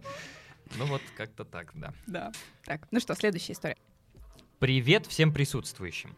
Смотрю нашу прекрасную ведущую уже около четырех лет. Ого. И после просмотров подкастов решила поделиться своей историей. Так что давайте погружаться в простую, но леденящую душу историю. Я со своей подругой не самый лучший, конечно, хорошее уточнение, но как бы друзей в возрасте 11-12 лет, не помню точно, не выбирают, ими становятся твои одноклассники или соседи. Так вот, зимний вечер, мы возвращаемся с ней из кружка по рисованию из другого города, который находится в 30 минутах езды на электричке. А, к слову, я жила тогда в поселке городского типа, а они до сих пор ничем хорошим не славятся. Мы спокойно едем на электричке, так как уже полгода повторяем этот процесс раз в неделю, Примерно в 8 часов мы должны были приехать на нашу станцию. В это время зимой уже очень темно. Был, наверное, декабрь или февраль, а может и ноябрь. Но темнота страшная. Из-за этого нас всегда встречали со станции и на машине довозили до дома. Едем, и тут начинается спор. Я говорю, что это наша станция, давай, пошли, пора выходить. А она ни в какую, утверждает, да нет, нам на следующей, это не наша. А я тогда не глупым ребенком была. Вижу по освещению, что наша станция. К слову, наша станция одна из главных, ее сложно проехать. Но бросить подругу не могу, начинаю ее тащить за руку, она ни в какую. И только после того, как мы остановились, и она поняла, что это наша станция, мы подрываемся и бежим к выходу, но уже поздно. Поезд тронулся. Мы видим переезд, место, где нас встречают, и понимаем, что мы сейчас едем в никуда. Почти ночью, зимой, две маленькие девочки — Хватаемся за телефоны, мой разряжен, у нее нет денег и связи.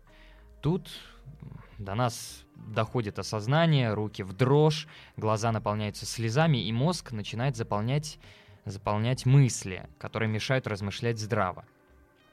Нам не пришло в голову ничего лучше, чем выйти, захлебываясь слезами на следующей станции и ждать поезда в обратную сторону, без денег и связи. А следующая станция, как в самых лучших традициях, именно та, что находится посреди леса и частного сектора, с электричками, которые проезжают, но почти не останавливаются. После того, как мы попрощались с этой дурацкой электричкой, я побежала смотреть табло со следующими электричками. Через один час и 40 минут. Зима, темнота, две маленькие девочки. Я сообщаю это подруге, она начинает не просто плакать, а рыдать в истерике и звать на помощь. Я пытаюсь ее успокоить, но сама заливаюсь слезами, понимая, что сейчас точно совершится еще одна глупость. Моя подруга бросилась к одному мужчине, прося о помощи. По моим воспоминаниям, ему было лет 50. Он был худой и среднего роста. Моя память всегда меня подводит, но его я запомнила навсегда. Он начал расспрашивать нас, что случилось. Моя подруга, не задумываясь, рассказала о том, как мы проехали остановку, как нас родители ждут, что мы там-то и там-то живем. Мой мозг в этот момент заполнен лишь тем, что я хотела остановить ее, но не могла. Мужчина без колебаний предложил проводить нас до определенного места, ведь ему было по пути. Мы согласились. В этот момент я уже попрощалась со своей жизнью, ведь я слышала столько историй, столько предупреждений — и тут я иду посреди леса, и какой-то незнакомец ведет меня по местам, которых я даже не знаю. Только сегодня я посмотрела, на каком расстоянии находится эта станция от моего дома. Два с половиной километра. Напоминаю, мне 11 или 12 лет. Я девочка, которая даже не дросла до 140 сантиметров. Ночью, зимой иду с уже высохшими на щеках слезами с незнакомцем. Мы проходим с ним до места, где уже появилось хоть какое-то освещение. До этого единственным светом был его фонарик. Он прощается с нами и показывает, куда идти. Мы продолжаем наш путь. Вскоре я уже начинаю узнавать местность. Прошел час с того момента, как мы должны были вернуться домой, и я захожу домой. Я не поверила своим глазам, когда поняла, что я дома в безопасности. Мужчина ничего с нами не сделал, мы добрались, мы остались живы. Только после меня наполнили мысли о том, а что если бы это был не просто мужчина, а что если бы это был какой-то какой-то ненормальный. Ведь на станции был лишь он и парень, ждущий поезд. Что, если бы он сделал что-то? Что, если бы после нашей разлуки что-то случилось? Что, если бы я вышла на своей станции и оставила подругу? Родилась ли я в белой рубахе? Спас ли нашу жизнь тот мужчина? Кто знает. Ну, тоже вот двоякая ситуация. Условно говоря, что повезло, действительно повезло, что оказался просто как бы человек, который действительно смог помочь маленьким mm-hmm. девочкам. Mm-hmm. С другой стороны, подумаешь... Чем это могло обернуться? Да, вот и думай теперь. с одной стороны, хочется верить всегда в людей, и что вот я понимаю, что если бы я увидел каких-то маленьких девочек на станции, я бы тоже помог бы, подошел. Ну да. И я... И ты-то знаешь, что ты ничего Да. не хочешь сделать плохого. А как бы это оценили эти девочки? Да. Как бы они посмотрели, подумали, просто какой-то там, типа, м, парень подходит, предлагает довести. мгм. Как-то вот... Хорошо, что повезло, хорошо, что все сложилось, Да. но могло по-другому, и тьфу-тьфу-тьфу, Да, что ни- ни- ничего этого не, не произошло, и повезло, повезло. Уф. Да, как хорошо, что это со счастливым концом история.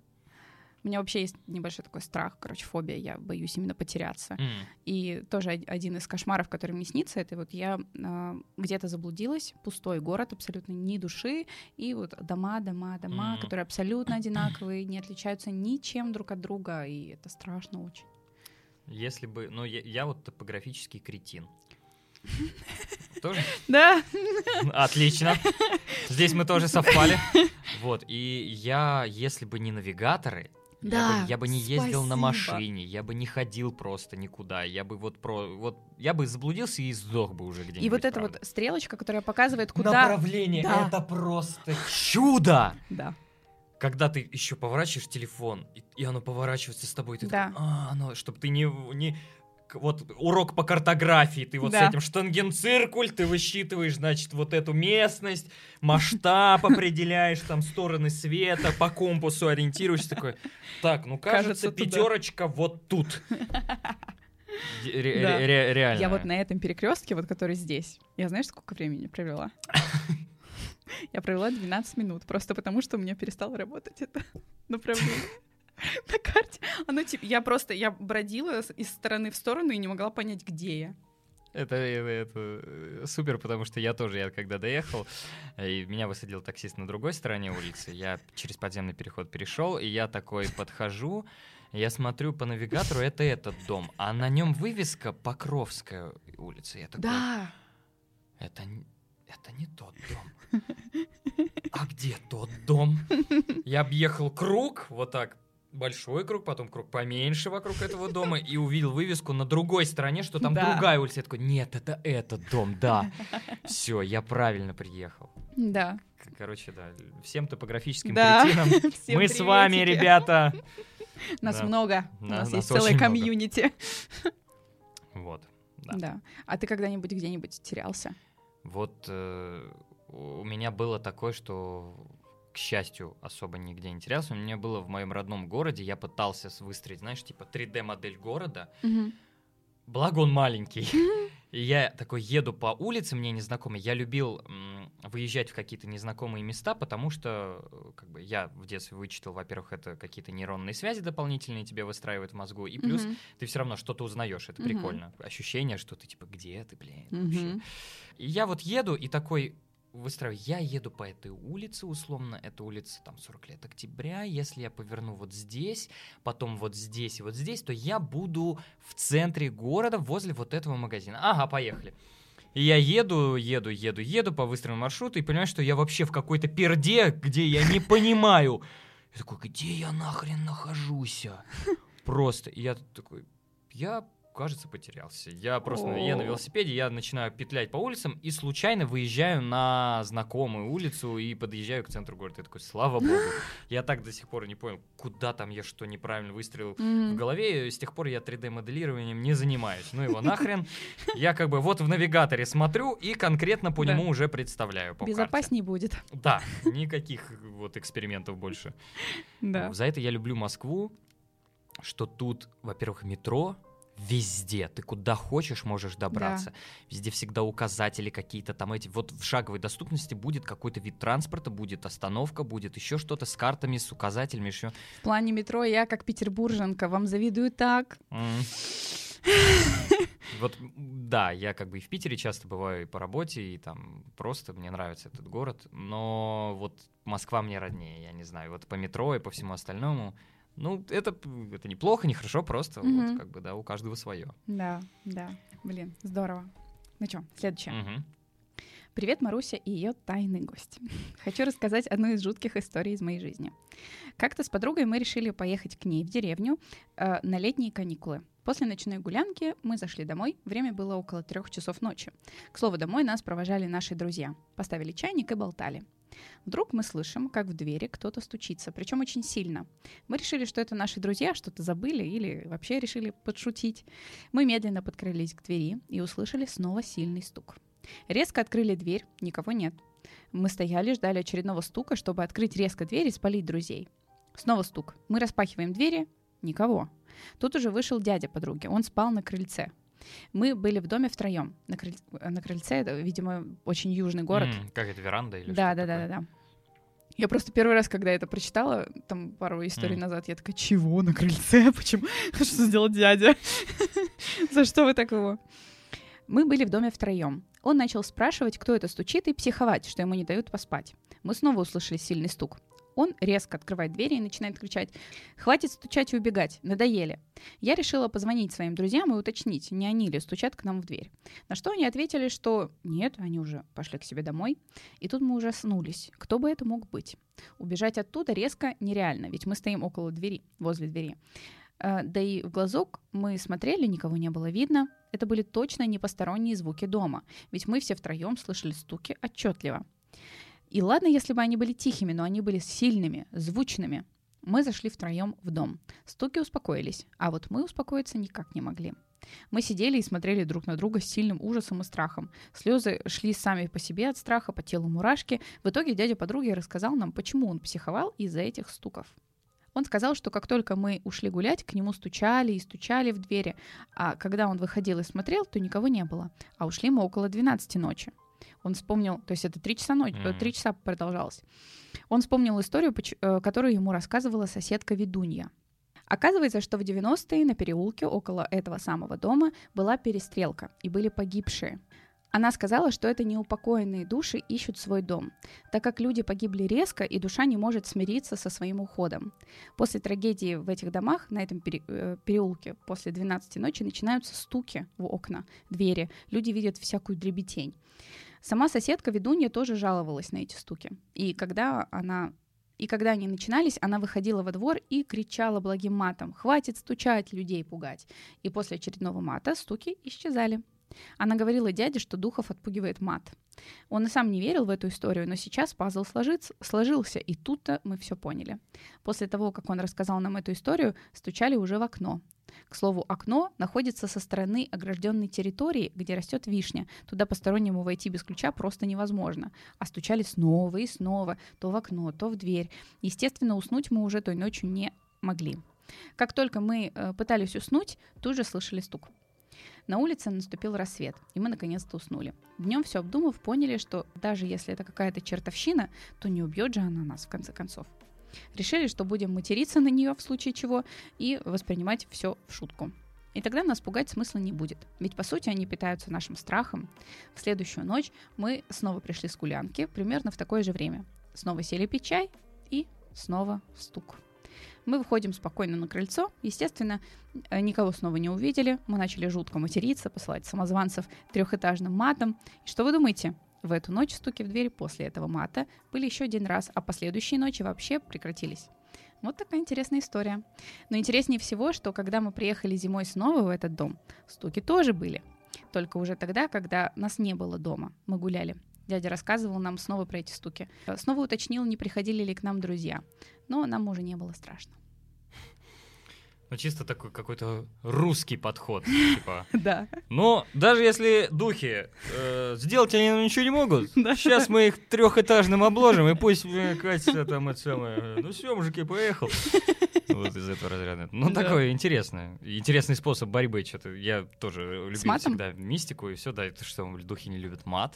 Да, я действительно слышала о том, что это действительно такое общее признанная среди людей, которые верят в призраков. Короче, примета такая есть, что нужно пугать э, духов матом.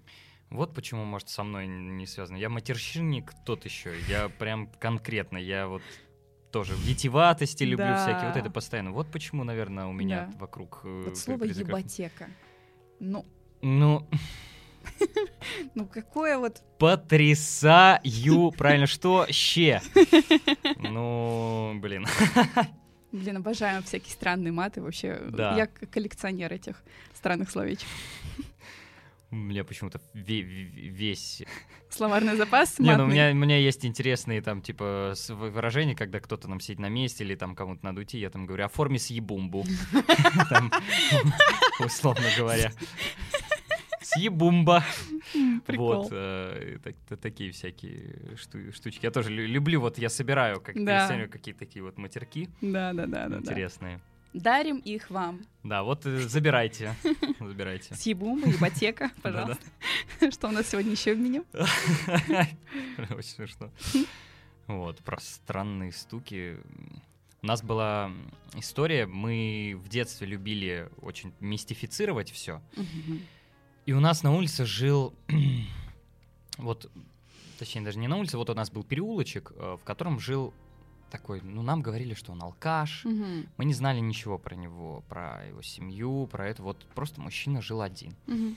У него было крыльцо, то есть вот, ну, как бы переулок, не асфальта, ничего, это вот дорога, поднимающаяся вверх, от остановки к лесу. Мгм. Дома частные по там стороне дороги, и вот э, на дорогу, условно, крыльцо деревянное у него выходило с перилками, с лавочками. Мы частенько, эта дверь вот в дом, которая была всегда закрыта, Мгм. и мы его очень редко видели вообще живьем, этого мужика, Мгм. и мы часто любили там сидеть и играть в карты, что-то еще. То есть вот было такое излюбленное местечко, вот ребятни местной. И э, все бабки, которые там жили, мне нам говорили, вот, плохой человек, там вот это еще что-то. Вот однажды э, он пришел, и мы знали, что он пришел, и он заснул. Вот это был день, вот мы не знали, пьет там или Мгм. что-то такое. И мы сидели на этой лавочке, э, вот на, на этих всех, и мы общались между собой, э, что-то там вот еще, не громко, потому что боялись, что он проснется, как бы это, и начали друг другу подначивать, а кто войдет, кто в дом войдет и что-то там типа сделает. Ага. И начали типа, а чё, слабо? Да ты сам тру, трусло вонючее там и все прочее. И э, меня, еще одного парнишу, ну, как бы подковырнули вот этим всем. Мы такие, мы, а зайдем. А Мгм. ничего нам не будет. И я помню, как мы вот аккуратно открывали его дверь, темно, и мы слышим его храп, и там, ну, вот эти деревянные дома, одноэтажные, как бы с резными подоконниками, Мгм. вот это все еще вот у меня в городе. И мы заходим, и видим, он лежит на кровати, спит, а на столе лежат, типа, там, сотки. Вот. Мгм. Сотки в смысле купюры? да, купюры, Ага. то есть вот бум- бумажную, ну, видимо, там положил э, там какую-то сумму.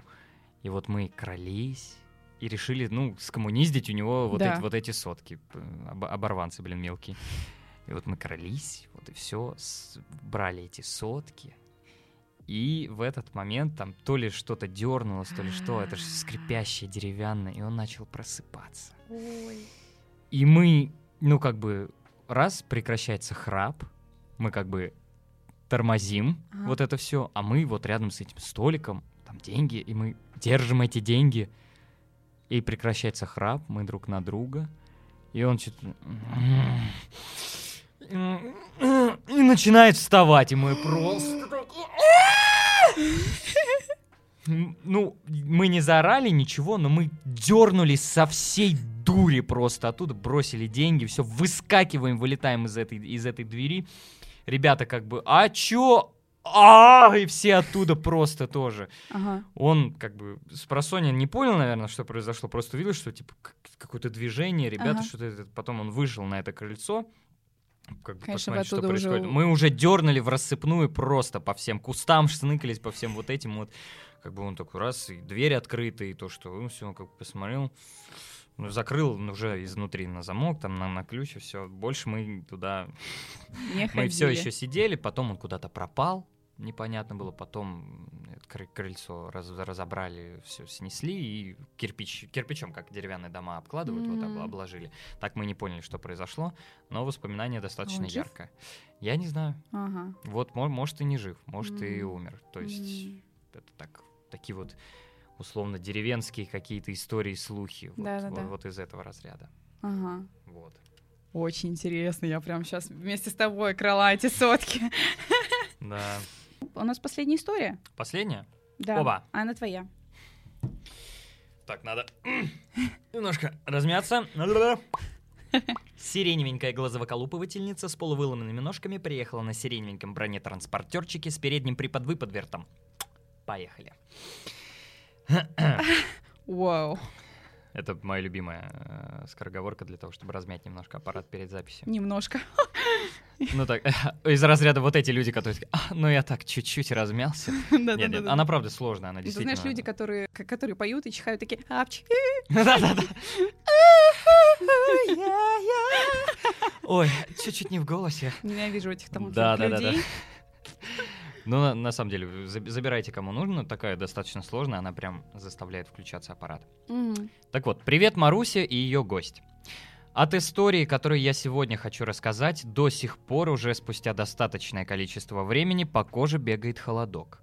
Поэтому я надеюсь, что она вас заинтересует и, возможно, заставит подумать. Начну с того, что три с половиной года назад умер мой любимый дедушка, который всю жизнь заменял мне отца. Во всем мне помогал, всегда возил, куда было нужно, ни в чем мне не отказывал. Любила я его безумно и люблю до сих пор. И вот спустя несколько месяцев после его смерти я попадаю в больницу с воспалением легких. Плохие анализы, постоянно лежу с кислородной маской, в общем, беда полная.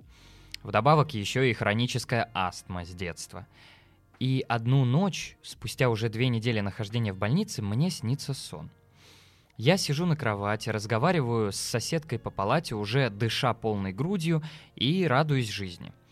Заходит врач, э, почему-то с очень расстроенным лицом, и говорит, мол, выписывать тебя пора, э, засиделась. Есть кто, ну, кто-нибудь может за тобой завтра заехать и забрать? Я ему говорю, да, да, конечно, и на радостях звоню любимому дедушке. «Дедуль, ты можешь меня, пожалуйста, завтра забрать?» На что дедушка отвечает, «Да, Настен, конечно, жди завтра». И вот в моем сне наступает уже следующий день, а дедушки все нет. Все нет и нет, нет и нет. Я вся заплаканная и расстроенная звоню ему, говорю, «Дедуль, ну где ты? Ты же обещал меня забрать». На что он мне отвечает, «Настен, я не могу тебя забрать с собой, извини, рано тебе еще». И бросает трубку. Я просыпаюсь в холодном поту, у меня самого мурашки. Я просыпаюсь в холодном поту сразу же после этого, но с просонья не осознаю весь смысл сна и засыпаю обратно. Через пару дней мне становится уже значительно лучше. Приходят хорошие анализы, и еще через время меня выписывают полностью выздоровевшую. Только тогда я вспоминаю слова деда во сне, и мороз бежит по коже. Любимый дедушка сказал, что мне еще рано уезжать с ним. О, боже. Прям такое, да. Сейчас. Меня аж самого пробрало что Ой, мамочки. Я что-то... Это, извините. Очень-очень мило, очень-очень трогательно. Трогательно и страшно, и как-то Ой, блин. все оно как-то вот прям... Пу-пу-пу-пу-пу. Но Да. я, я часто, на самом деле, слышал такие истории, еще я читал пару таких, что вот люди, которые при смерти находились, Мгм. которые потеряли родных или чего-то еще, которым во сне или в каком-то бреду коматозном приходили их родственники и говорили, что и они хотели уйти вместе с Да. ними, а те говорили, не-не-не, рано пока еще, оставайся. Да. И они выздоравливали. То есть, фух.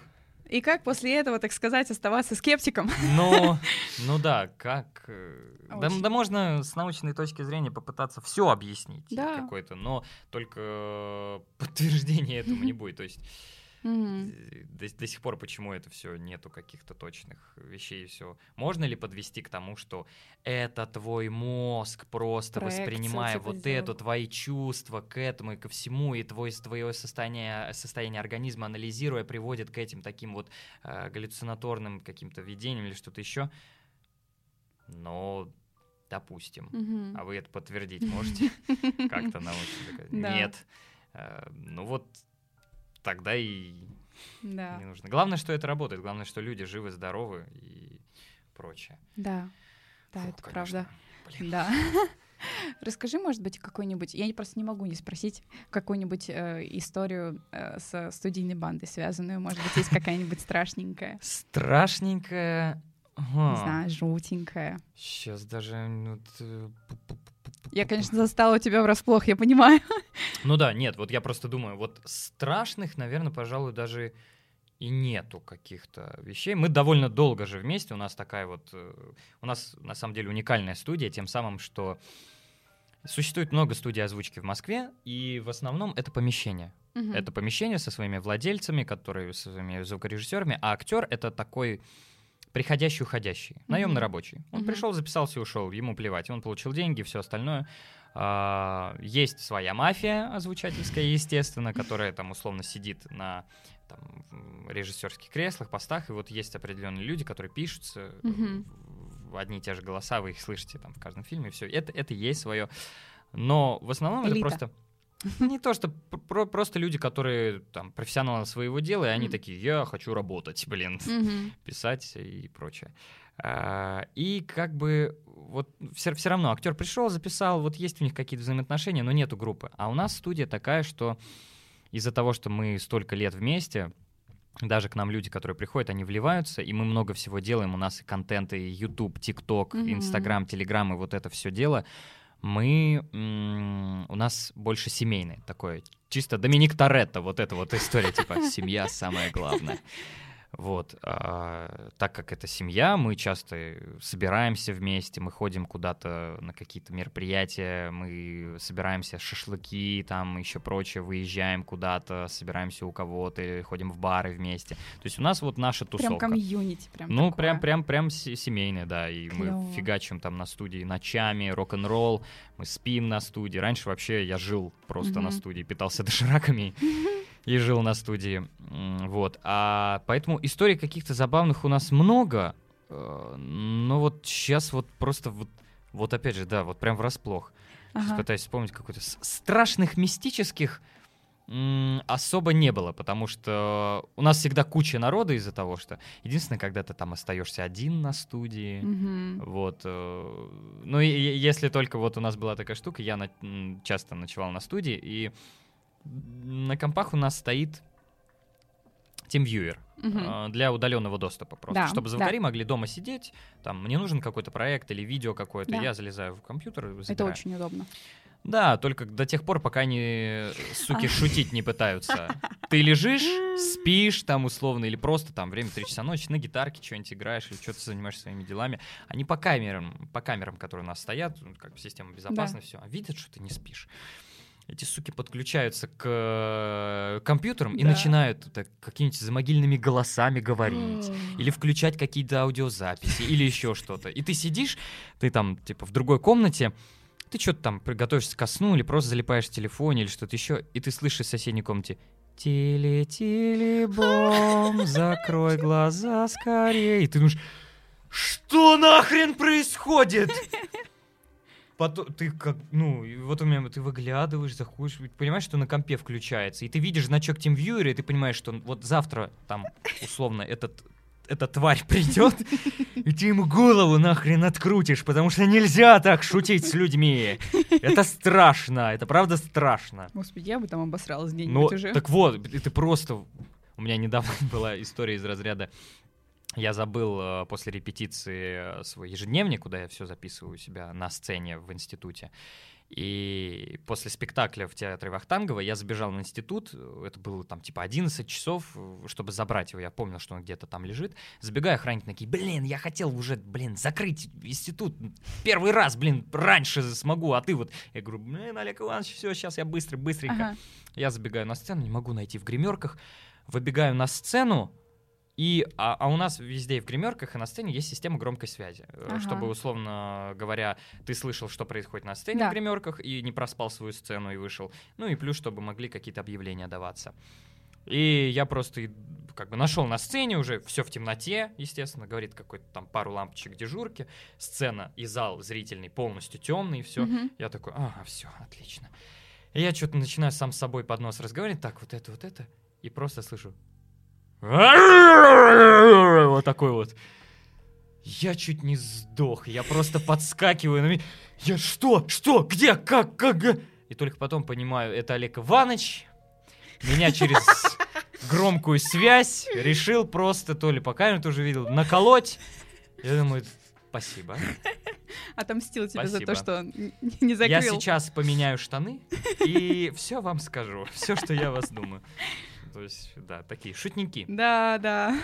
Вот. Олег Иванович, большой привет! Большой привет, Олег Иванович.